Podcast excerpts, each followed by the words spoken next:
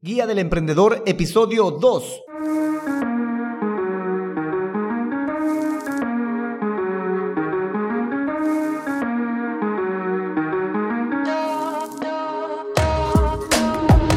Hola, hola emprendedores. Bienvenidos y bienvenidas a la Guía del Emprendedor, el podcast en el que juntos aprenderemos a crear un negocio online o a mejorar la presencia digital de tu negocio a través de estrategias, herramientas y recursos del marketing digital. Hoy episodio 2 del sábado 5 de septiembre, episodio en el que vamos a explicar cómo anotar y sistematizar nuestras ideas de negocio de una forma simple y gratuita. Pero no sin antes recomendarte que todo lo que hablemos aquí y los recursos que utilicemos los estaré compartiendo en alexhurtadomktd.com por cierto, yo soy Alex Hurtado, un emprendedor digital y chatbot developer. Bueno, emprendedores, comencemos. Anotar una idea de negocio es tan importante como encontrarla, y es por eso que en el episodio de hoy usaremos un sistema para anotar y sistematizar nuestras ideas de negocio. Una simple y genial hoja de Google Sheet, dividida en columnas para ir dándole cuerpo a nuestra idea de negocio. El link de esta genial hoja te la voy a compartir en las notas del episodio de hoy que lo puedes pillar en alexhurtadomktd.com. Vamos a ir desmenuzando en qué consiste este sencillo pero útil sistema para anotar ideas de negocio. Y para ello lo voy a hacer tomando como ejemplo una de las ideas de negocio que quiero llevar adelante. La primera columna es la columna de la descripción.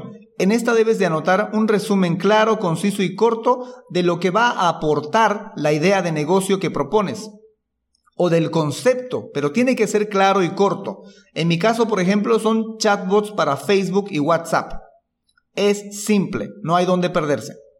En la segunda columna vamos a anotar el posible dominio, que es el nombre de la idea de negocio o la palabra clave que hace referencia a la idea de negocio más el .com.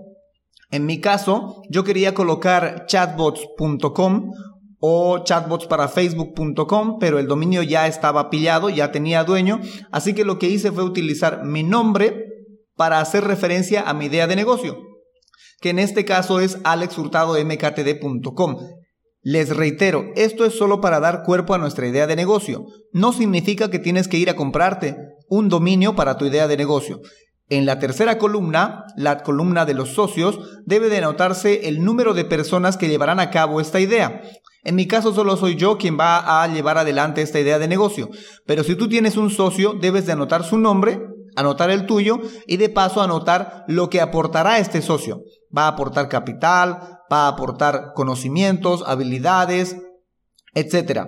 En la cuarta columna, la columna de las horas de trabajo, para el producto mínimo viable, debes de anotar las horas semanales que invertirás para obtener un producto mínimo viable. El concepto de producto mínimo viable lo estaremos tratando en otro episodio, pero ten en cuenta que es para que tu producto o tu idea de negocio sea funcional. En mi caso, yo he colocado 4 horas diarias, más o menos unas 20 horas semanales. En la quinta columna, la columna de precio, aquí debemos de colocar un precio aproximado del producto mínimo viable, o sea, de nuestro producto o servicio. En mi caso yo he puesto 100 bolivianos, pero son 100 bolivianos mensuales porque el servicio de chatbots para Facebook y WhatsApp es de pago recurrente. En la siguiente columna, la sexta, la de inversión inicial, debes de colocar una cifra más o menos de cuánto planeas gastar para iniciar tu idea de negocio. En mi caso, para que mi idea de negocio sea un producto mínimo viable, voy a gastar alrededor de 80 dólares. Voy a gastar 5 dólares para comprar un dominio, el dominio de alexhurtadomktd.com que me va a durar un año por 5 dólares. Voy a gastar 60 dólares para comprar un BPS por un año. Eh, advierto, yo no voy a utilizar un hosting, que es lo más común, sino voy a utilizar un BPS, que es un servidor privado virtual en el cual voy a poder almacenar más de una página. Es cierto que es más barato un hosting, pero mi plan es administrarlo yo mismo y poder insertar la cantidad de páginas, digo, sitios web que me apetezcan para futuras ideas de negocio. Después, 15 dólares para los plugins que me van a servir para construir el sitio web. En total, 80 dólares. El resto es puro trabajo y horas a invertir, que en la columna número 4 ya decíamos que voy a invertir 4 horas diarias. Eso es lo que deben de colocar ustedes, más o menos un aproximado, una cantidad aproximada de cuánto planean invertir inicialmente para su idea de negocio. En la séptima columna, la de facturación mensual, lo que se busca es colocar un aproximado de cuánto queremos ganar mensualmente con nuestra idea de negocio, que para cada caso es diferente. En, en, mi caso, por ejemplo, yo quiero sacarme un sueldo básico de 2.300 bolivianos con mi idea de negocio. Pero puede que alguien con menos horas de trabajo, con tal vez mayor inversión, solo saque menos, porque él ya tiene otros ingresos. Él quiere sacar solamente, qué sé yo, medio sueldo. O quiere sacar mucho más porque va a invertir más dinero. La idea es colocar un aproximado de cuánto se quiere facturar o cuánto se quiere ganar mensualmente en esta columna. En la octava columna la columna de los gastos mensuales, aquí se debe considerar los gastos recurrentes para sostener nuestra idea de negocio como producto mínimo viable. En mi caso, yo voy a gastar 30 dólares al mes para publicidad, para dar a conocer mi idea de negocio. Las últimas dos columnas, la de rentabilidad y umbral de rentabilidad, se van a calcular automáticamente siempre y cuando ustedes hayan rellenado la de gasto mensual, facturación mensual, precio e inversión inicial. La columna número 9, la de rentabilidad, nos va a dar un cálculo automático de la cantidad del producto o servicio que debemos vender para cubrir los gastos mensuales, la facturación y un porcentaje de la inversión inicial. En mi caso, por ejemplo, yo tengo que vender mensualmente 25.57 chatbots al mes para que pueda cubrir la facturación, los gastos mensuales y un porcentaje de la inversión.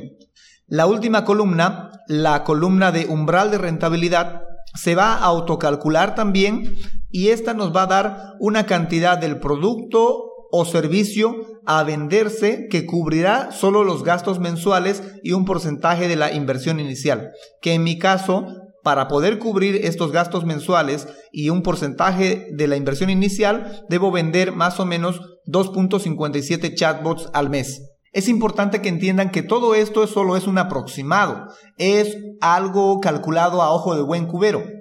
Es un bosquejo rápido de cómo se sostendrá nuestra idea de negocio en sus pilares más importantes, el concepto, las horas de trabajo y los balances económicos para que ésta pueda ser aprobada y pase a la fase de análisis de idea de negocio. Como tarea, les aconsejo que se compren un periódico, que busquen noticias en general noticias de su sector, noticias de todos los días, porque en el siguiente episodio, el tercero de este podcast, hablaremos de cómo detectar ideas de negocio y utilizaremos esta genial herramienta detectando ideas de negocio en las noticias. Bueno, emprendedores, eso es todo por hoy y recuerda que puedes seguir este podcast y acceder a los recursos que estaré compartiendo en alexhurtadomktd.com. Ahí encontrarás tanto las notas del episodio de turno como los recursos o links a los que haga referencia. También hay un apartado, si estás en una computadora a la derecha de color rojo o si estás en un celular vas hasta abajo, un bloque de color rojo en el que puedes hacerme llegar tus preguntas para el podcast, tus dudas con respecto a este u otros episodios y te los estaremos respondiendo en una próxima entrega en el podcast. Muchas gracias por escucharme y gracias por emprender con este podcast. Será hasta el próximo episodio. Chao, chao.